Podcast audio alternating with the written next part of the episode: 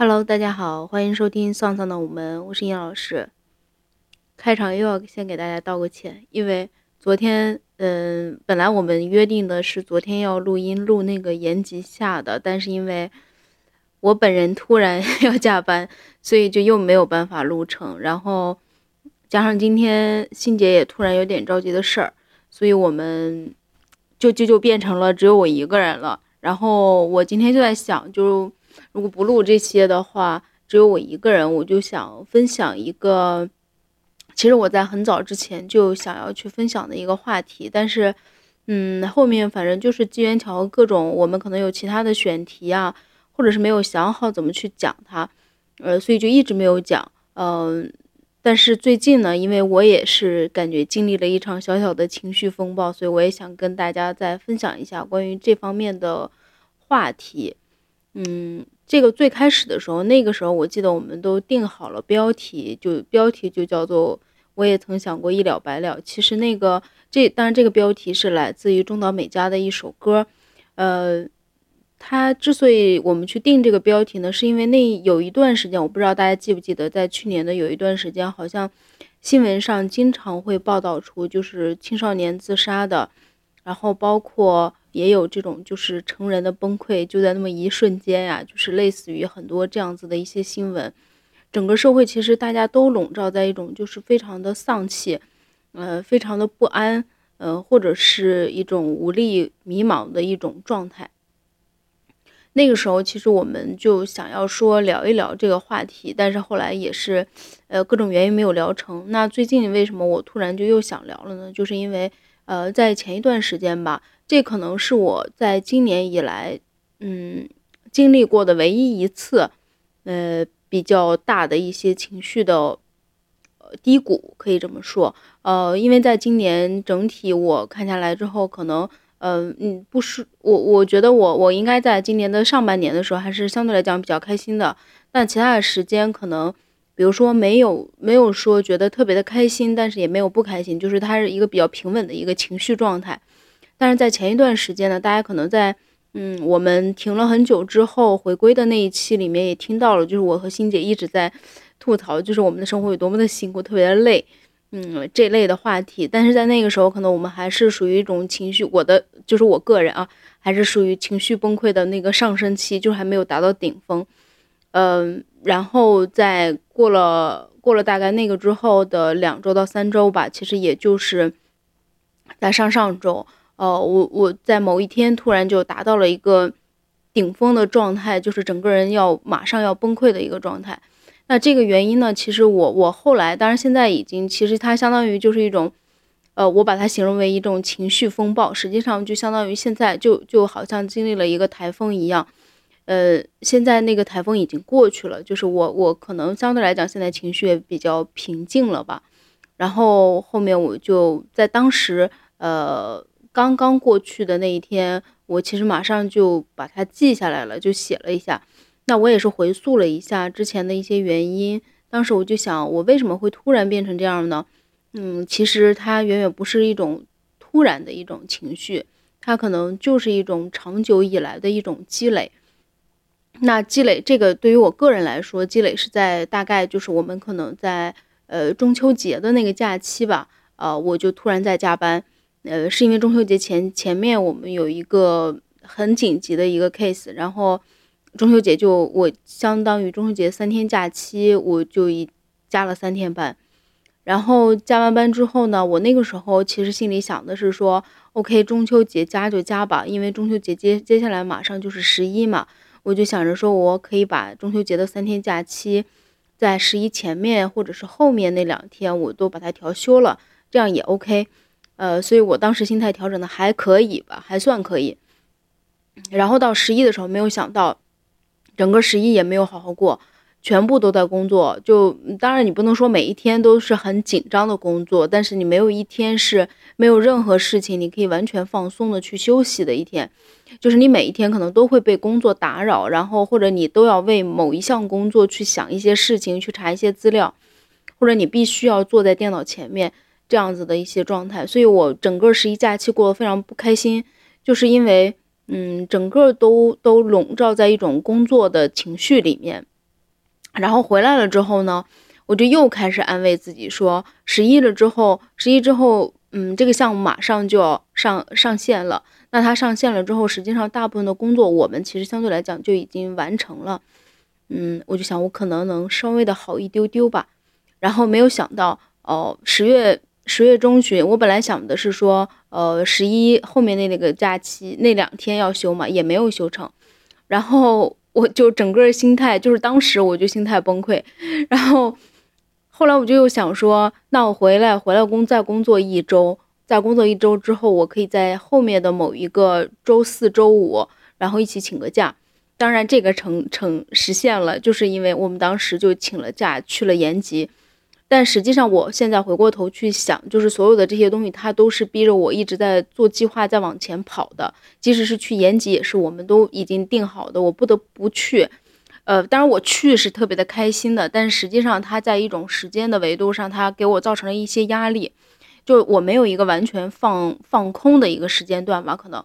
然后从延吉回来，延吉玩的很开心，然后嗯，回来了之后就就继续上班，但是没有想到。回来之后，呃，他相当于我并不是进入到了一个比较平稳的工作状态，反而是进入到了一个更高速的状态。因为我们马上年底了嘛，就是很多的企业开始做明年的预算，然后我们的工作反正跟这个有一点相关。呃，我我基本上就是每一天也是在被被催的一个，就是被卷在一个车轮上面一样的，每天都在想。我这个东西必须得今天做出来，必须得今天做出来，所以就嗯，它变成了一种就是笼罩在我心头上，或者是我的头顶上的一片乌云，呃，这样的乌云大概持续了两周，嗯，然后我就整个崩溃了。呃，在这个阶段里面，嗯，我我我想讲一下，就是它前半段的时候，其实呃你是不太会察觉的，你只能是感觉到说。我一次次的期待，然后一次次的失望，嗯，可能仅仅是这样的一些状况，但是没有想到，就是，呃，最后在崩溃的那一瞬间，实际上也也不能说崩溃的一瞬间吧，它其实相当于可以可能说，呃，最大的那个就相当于风暴眼进来的那一天，可能它持续了两到三天，那这两到三天其实身体上的状况是非常，呃，非非常的就是它让我想到了我之前看到的。嗯，看看过的一个电视剧里面的一个故事，就是之前那个，呃，有一个美剧叫叫叫什么来着？现代爱情，它是根据那个《纽约时报》的一个专栏改编的。其中有一集是安妮海瑟薇，她饰演了一个就是双向情感障碍的一个人。呃，她就是那个那个节目的开场是她在早上的时候非常的亢奋，在超市里面挑东西，然后她偶遇了一个男生。嗯，他们两两个都都彼此还对对方还挺满意，挺挺开心的。然后就两个人就相约说之后可以一起约会这样子的。然后没有想到这个，就安妮海瑟薇回了家之后，突然一下她的情绪就崩溃了。她崩溃了之后，她没有办法爬起来，她只能躺在躺在床上一直躺着，一直躺着。她可能躺了很长的时间，大概我不记得具具体的时间，大概得有一周的时间。那所以她的。她跟这个男生的约会就也就延迟了，然后这个男生怎么找她都找不到，去他家敲门也找不到他，就他他就会变成一个这样的状态。但我没有到他那种程度，但是我当时也觉得就是呃身体上产生了一些很直观的反应，这个反应包括就是比如说你可能起床也起不来，很难起床，然后走路的时候也很难走，就你可能迈一步都觉得是一个非常困难的一件事情。呃，包括比如说在工作场合，你在工作的时候，你可能完全没有办法去集中精力，呃，完全的去就是很很难去去聚焦在说我要想这件事情，我想的是什么。实际上就是你只能在脑海中想象的是，我有一个非常紧急的事情要做，就是你只能想到这里，但是你不能想到说我应该怎么去解决它，就完全集中不了精力，所以就。你越是这样，你越会对自己着急。你可能在工作的场合会很容易就出现一种崩溃的一个情绪情状态，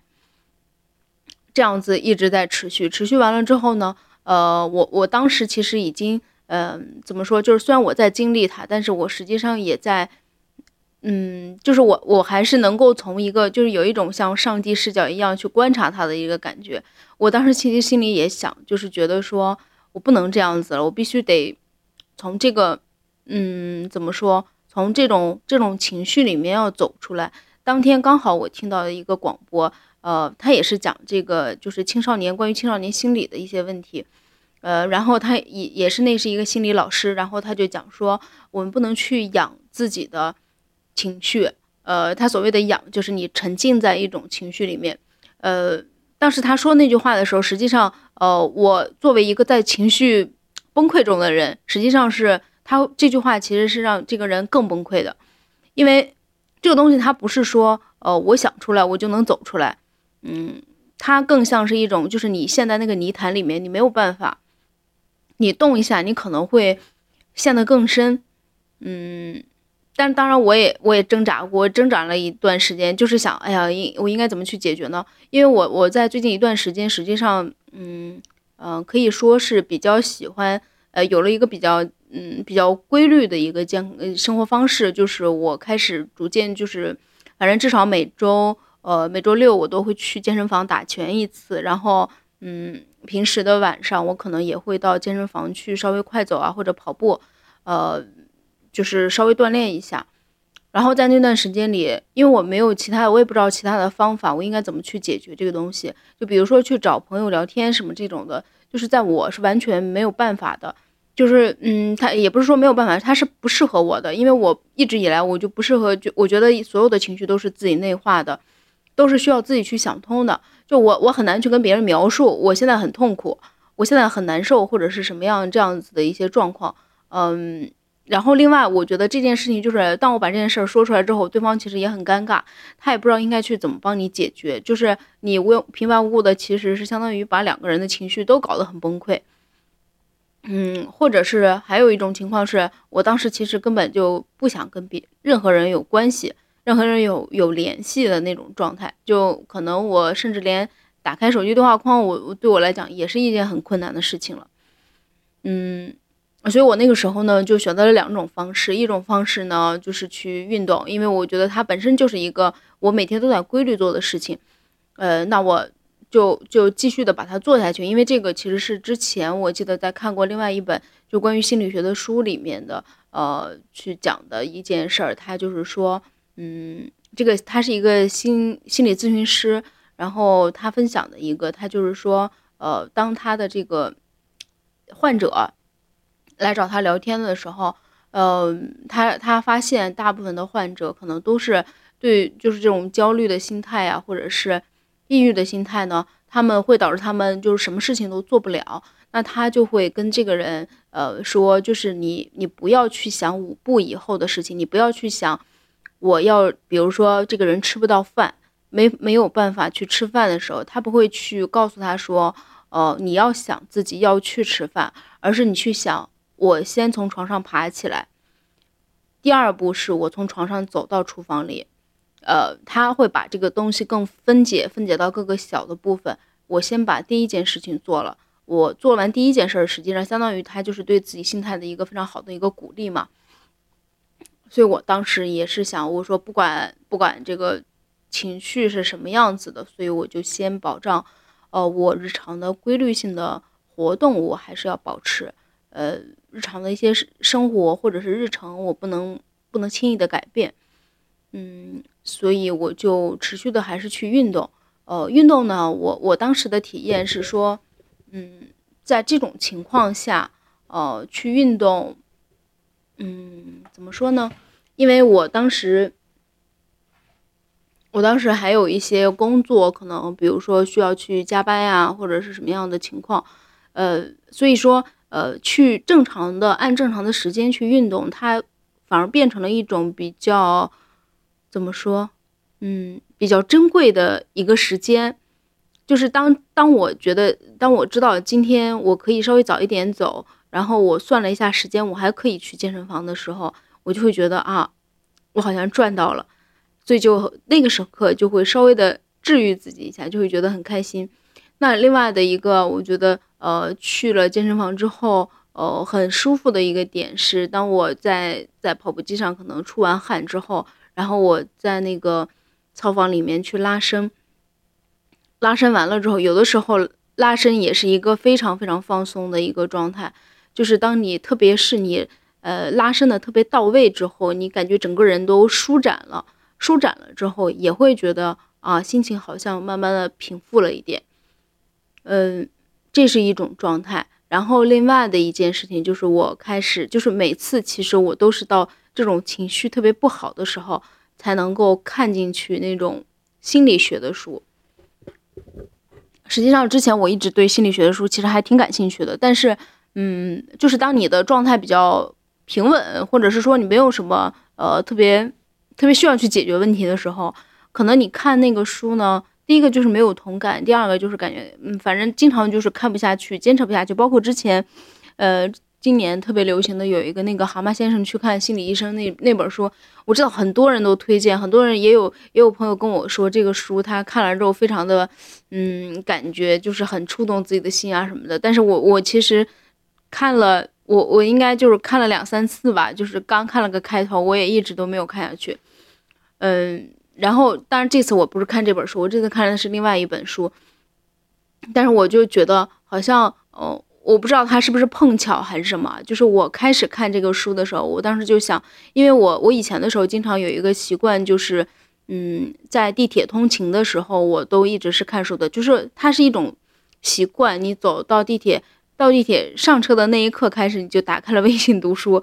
就开始看。但是我我也是在。就是最近这两个月吧，我可能在手在在地铁上，我完全没有办法看手机。就是我看手机，要么是眼睛就会非常的疼，要么就是我虽然看了，我每一个字都看进去了，但是其实它并没有过我的大脑。我觉得它是一种无效的无效的阅读，反而就是让第一个是让自己很有挫败感，另外一个眼睛也会不舒服。所以我我后来就不太看了。所以我我。最近很长一段时间，我在地铁上通勤的时候，都是一种呆滞的状态，就是我可能就是看看四处看看地铁上的人，或者是我就是放空这样子的一个状态。然后那天我就想，我必须要在地铁上，嗯，继续开始看我呃我想要看的书，呃，去回归到这种状态里面去。反正就是刚好在那那两天，我大概就看了两天到三天吧。呃，看的也确实就是一下觉得心理状态不好的时候，一下好像就看进去了，就觉得说每一点说的都是自己，每一点都觉得很很很受很受到那种就是被理解、被共情的一种感觉。然后好像突然一下，我在某一天，呃，我觉得头一天晚上我还是一个非常冷静的状态，但是到第二天早上的时候，我非常早就醒了。我大概早上，我一般平常早上都是八点钟才起床。那一天早上，我可能七点钟就醒了。醒了之后，就是一种非常亢奋的状态。呃，亢奋的，他他他也不能说是亢奋的状态，就是一种身体你感觉好像自己舒展了的状态。然后身上就非常的热，嗯，就有一种那个时候给我的一种感觉，就是好像比如说你得了重感冒，然后头一天晚上可能你你比如说发烧了，然后可能喝了药。喝了感冒药之后，不是会捂一下，然后会出一身汗吗？第二天早上的感受就是你好像自己的那种力气一下被被卸掉了之后的感觉，又又有一种一身轻松的感觉，就是挺奇妙的。嗯，也也很像就是暴风雨走了之后，街上的那种就是呃树枝。到处到处散落的一些垃圾，到处被刮的到处都是的一些面目全非的一些门店，就是呃，你的身体好像就变成了那种，嗯嗯，但是呢，你又觉得好像天晴了，就莫名其妙的。我觉得这这一段时间，就是这个这个情绪给到我的一个启示是说，嗯，第一个。还是应该经常的去关注自己的，呃，情绪的变化。就是一开始的时候，可能它只是一件小小的一些事情，但是可能我们那个时候不停的去，比如说，呃，不停的希望和不停的失望交托，就是交错出现的时候，呃，一开始你可能只是一种小小的一种情绪，但是把它积累到一定程度之后呢，可能他就会有一个很大的崩溃。当然，我这一次我觉得我还是比较及时的去，就是因为我我我发现自己的身体开始出现反应之后，我已经意识到了它的严重性，所以我可能在呃情绪是其实是相对比较轻微的情况下，我就迅速的把这件事情遏制住了。但是如果比如说长期的，可能如果这样子的情绪，嗯，维持两个月、三个月、四个月，呃，就我觉得这就是一个非常危险的信号了。它很有可能会从一种轻度的一个焦虑的状态，就变成了一种怎么说？可能会有轻微的抑郁，或者甚至是有的人会发展成为深度的抑郁，这个就是一个非常不妙的状况了。当然，变成抑郁抑郁症，当然还有另外的，就是从科学的角度来讲。它还有有自己身体激素的一些分泌啊，跟这些科学方面的、跟身体的状况也有关系。但是不得不说，情绪，呃，它也是一个很大的原因。包括其实情绪的变化也会影响到身体的另外的一些变化。所以我也是希望跟大家分享了这个之后，希望大家也多去关注自己的情绪，多去，嗯，去当发生了觉得自己的这个不开心积累的比较多的时候，也要去想一些。什么样的办法能够去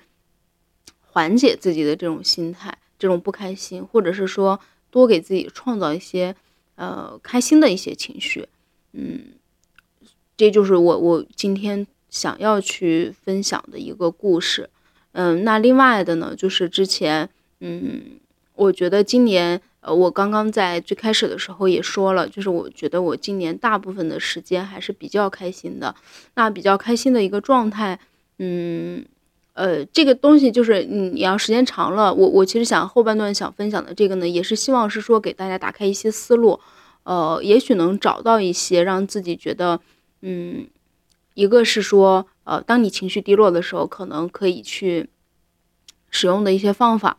或者是说，呃，如果你的情绪就是非常的平淡。那可能也会让你给你生活里面造成一些小的，也不是造成，给你心生活里面创造一些小确幸，或者是至少是很开心的一个状态吧。呃，我我今年，嗯，其实因为时间长不记录的话，实际上你自己是不太会记得这件事情的。但是我在呃上半年的时候，我记得特别清楚的一点就是，有一天我在公司的时候，我同事突然悄悄问我说：“你是不是谈恋爱了？”我说为什么？他说感觉你这两天非常的开心，就是掩饰不住的一种开心。那当然，其实我并没有。那我我我为什么那么的开心？实际上是因为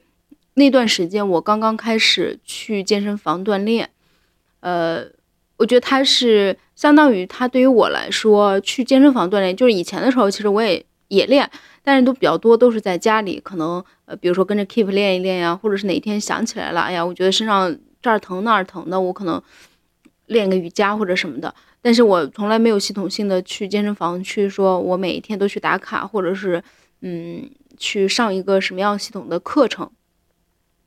那那段时间实际上是我刚刚开始，就是呃去去找到了一个我们家附近的一个健身房，这个我也其实挺安利给大家的，就是它是一个呃叫乐客呃的一个健身房，乐客健身。嗯，乐是快乐的乐，课是那个每一刻的那个课，刻度的课。呃，它它是采用的一种方式呢，实际上是呃，它主打的是七乘二十四小时健身房都开。呃，然后进去之后呢，呃，就它没有那种所谓传统的健身房里面，就是呃进来之后就会有前台去找你，呃，让你去办卡呀或者什么的。呃，它是月卡制度或者是季卡制，当然它也有年卡制。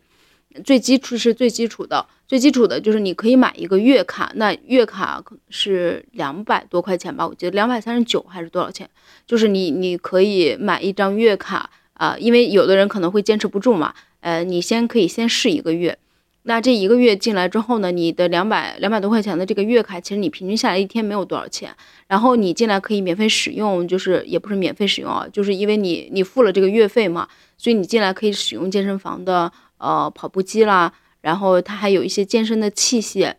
呃，可以练肌肉力量的。然后它还有一些，比如说像那种，哦，就是，嗯，那个叫什么健身球啊。然后有一些，呃，它还有一个大的练操房。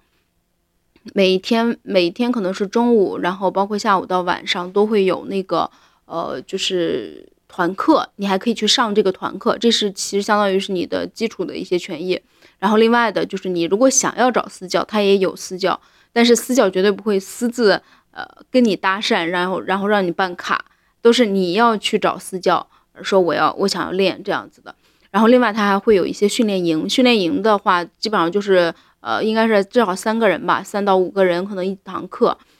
去针对于针对性的，比如说有我看有的训练营是快速减肥训练营，就类似于这种的，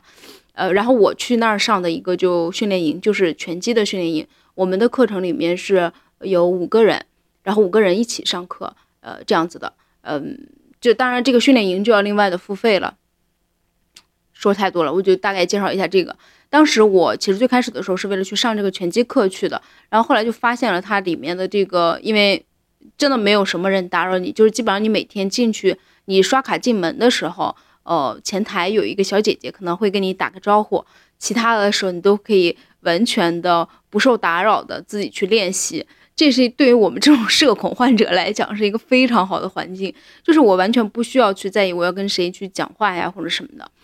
呃，所以我那个时候就呃有一段时间我就开始沉迷上了，就是我沉迷上的一个是说我每周六哦都要去去打那个拳击课嘛，然后慢慢的去锻炼。但是你在拳击课的课程上，你就会发现，就是拳击即使你在最基础的课程上面，我们一节课可能上一个半小时吧，最基础的你你首先你得有体能储备，就是如果你你。你特别就是体能不好的话，就是你连一一个半小时你根本跟不下来。就一开始的时候，可能只是练一两个动作，就是拳击最基础的一二，就是两个直拳的那个，你可能都就是只练习这个动作，你可能都跟不下来。所以我那个时候也是为了练习自己的体能，然后就开始在跑步机上，呃，就开始是快走，呃，然后慢慢的开始跑起来，跑步就这样子去练。那段时间我觉得就是，呃，一个是当然你其实。健身或者是说锻炼，它是能特别明显的感受到你付出会有回报的。就是你比如说，你可能一开始的时候去快走，可能只能呃，比如说速度只能走走个四公里每小时，类类似于像这样子的一些速度。但是慢慢的，你就可以越来越快，越来越快，然后。在很短的时间里面，你就会感感受到自己体能的一些变化。你的身体的变化了之后，就是你的体能变化了之后，实际上会让人变得特别的开心，特别的清爽。然后另外的就是你会发现，呃，你的体能真的在变好。就是你去上那个，呃，下一次去上课的时候，你马上就感觉到了，我没有很累，就是我还是很很活力、很元气，还是能够跟下来一整节课，并且可能你都能够完全的集中精力。去完成好你的每一个动作，这都是非常让人开心的。我觉得这是第一个，就是你付出了之后，你能马上的看看到他的给到你的回报。另外一个就是它让你的生活开始有了一种规划感。这个也是前两天，就是我一开始的时候是没有特别意识到的，是前两天，呃，我好像在热搜上看到的一个话题，就是讲这个的。他就是说，如果你你要去健身，呃，你可能慢慢的就会去想说。呃，把这个事情固定下来。那你一旦固定下来之后，你就要基于这个事儿去安排你其他的事情，所以它会让你变得生活变得有有规律，或者是说有目更有目标性。就比如说举举个例子，我因为我那个课程是每个周六的早上，呃，早上十点钟到十一点半去上，我可能就每个周我都得有事，就是嗯，以前的话可能比如说周六周日，呃，如果没有什么特别的安排，可能就不太会去想。呃，我计划一下我要干嘛干嘛之类的。但是如果一旦一旦这一天你有一个这个事儿了，就这个事儿是你不得不做的，那你就会想啊，我早上的时候我应该几点钟起床？我起来起来之后准备好，然后去上课。上完课回来之后，我就得赶紧吃午饭。然后你顺带的就会规划，吃完午饭午饭之后，我下午的一些生活，就是它会让你的生活变得更有规律，更有目标感。呃。也会让人的心态变得更心安一点，我觉得是。然后，呃，另外的一个我想去分享的就是，嗯，我觉得我今年，嗯，今年就是在一个，当然肯定是因为我开始去，呃，运动了，然后我突然就开始关注体育运动，就是体育比赛。我以前的时候其实没怎么看过体育比赛，包括上一次之前，我们其实，在奥运会之前，嗯，我记得奥运会前面我们录过一期节目，就是讲自己的奥运记忆的时候，我实际上是没有太多奥运记忆的，当时就是主要还是小美和欣姐在分享，呃，嗯，然后今年实际上是我一个特别特别认真的。呃，然后看了很多场比赛的，比如说今年的奥运会，我们也看了那个举重侯智慧的那个比赛，呃，然后后面就包括其实一直在回放的那个杨倩的她的设计，我们中国的首金嘛，然后后面还有包括苏炳添呀，呃，田径队上的就是龚立娇他们在那个就是那个那个叫什么来着？他那个铁铁铁饼还是铅球啊？我忘忘记了，就是在那一段时间里面的，就比如田径的还有什么撑杆跳啊。呃，这些的都看了，然后包括还有，嗯，后面特别是看了这个，呃，一个是大家都关注的，呃，乒乓球比赛，还有一天就是也是我偶然看到的羽毛球比赛。我看到羽毛球比赛，呃，因为我我是刚好就是看的是那个，就是中国的男双和中华台北队的男双 打的那一场决赛，然后结果那一场真的是。非常不幸，中国队，因为中国队就是当你看看羽毛球比赛很长时间之后呢，你就会知道，就是呃，他这些这种技术上都会有技术压制的。刚好，刚好台台台北队的那两个人的技，就是那个男双组合的技术也一下就把刚好把这个双塔组合其实是压制住了。他们那一天的整个的精神面貌非常不好。主要还是因为就是他自己的技术优势发挥不出来，因为他们两个人个儿特别高，他们的技术优势主要就在扣球。结果他们两个，嗯，因为人家不给他起高球，所以他们两个人打不打不上了。打不上之后呢，就两个人反正就是越打越气，越打越没有气势，就是看得我非常的生气。然后看完生气之后，就第二天的时候刚好就看到了陈雨菲，也是正好和呃中国台北队的那个戴资颖的打。打的，在这之前我其实完全没有看过羽毛球，哎，也不能说完全没有，我看过之前可能在里约里约奥运会的时候看过一小段成龙的那个比赛，但是就没有特别系统性的看过羽毛球的比赛。但是在这一场上，就是完全被他折服了，我就觉得他打的也太好了，就他非常的冷静，非常的淡定，因为他跟戴子颖在之前的时候实际上是，嗯。他的战绩并不好，两个人的呃背对背，其实相当于他可能只赢了三次吧，交手十八次，他赢了三次，戴子颖赢了十五次，呃，当然也是因为就是他自己在自己年纪比较小的时候一直一直输，连输十一次，大概是这样的一个状况，嗯，就是其实相当于是被大家都不是特别看好，但是又因为头一天，呃，我们刚刚输给了呃中国台北队，呃，所以其实他的压力也非常大，但是他的心态非常的稳定。然后两个人两个人的水平都非常高，戴资颖的水平也非常高，呃，因为毕竟人家也现在是世界第一嘛，嗯，打打了一场非常非常精彩的一个比赛，也让我突然发现了羽毛球的，就是羽毛球这项运动的特别特别让人快乐、特别让人激动人心的一一种比赛的模式，就是呃，比如说他们在击球那个就是球到。他们的那个羽毛球拍上的时候，因为有的人的球拍非常的重，就是当这个球击上去的时候，声音非常的响，就是特别脆的一种响声。然后包括他们在杀球的时候，杀到地上的那种力量感，呃，以及还有一些，比如像陈雨菲这种的，就是陈雨菲是属于在球场上他杀球杀的比较少，但是呢，他是属于动脑子型的，就他的脑子非常活泛。你或后面会发发现，就是他会运用自己的一些球路。他会组织自己的一些线路给别人下套，让别人进到他的圈套之后，他会突然突然攻击，就类似于像这些的，就看的让我觉得这这项运动也太好了吧，他就特别的开心。然后后来我就开始关注了国语的一些，呃，比如说，呃，一开始我是关注了陈雨菲的一些其他的一些线下的物料，因为以前我都没怎么了解过他，后来就发现了。呃，中国羽毛球队真是一个大宝藏。中国羽毛球队的呃微博的，就是微博社交媒体的运营吧，就非常好。微博、微信他们出很多的那种小栏目，然后有很多很多的物料，然后就发现了呃羽毛球队里面的这些姑娘们真的都特别可爱。然后一个还有一个一对就是那个女双，当时在嗯东京奥运会的时候，其实也也有一点点小流量的那个 Lucky 姐姐。然后就是陈清晨和贾一凡，就他们两个也特别的可爱。然后包括还有混双里面的黄东萍、王一律，呃，就然后我就开始慢慢慢慢的就了解了这些人，了解了这些人之后呢，就每天都在看他们的比赛，然后每天都在看他们以前的比赛，然后包括刚好是因为，呃，在今年，呃。今年奥运会之后呢，接着就是国内的全运会。全运会完了之后，羽毛球大赛他们有，呃，这个苏迪曼杯，然后包括后面还有呃汤尤杯，就是有很多的团体赛。在这种团体赛上，你其实感受到了那种中国的团体的中国队的那种力量，特别是在海外的时候，嗯，因为在团体赛上，特别是在苏迪曼杯这个赛赛程上面，它是男女混混合团体赛。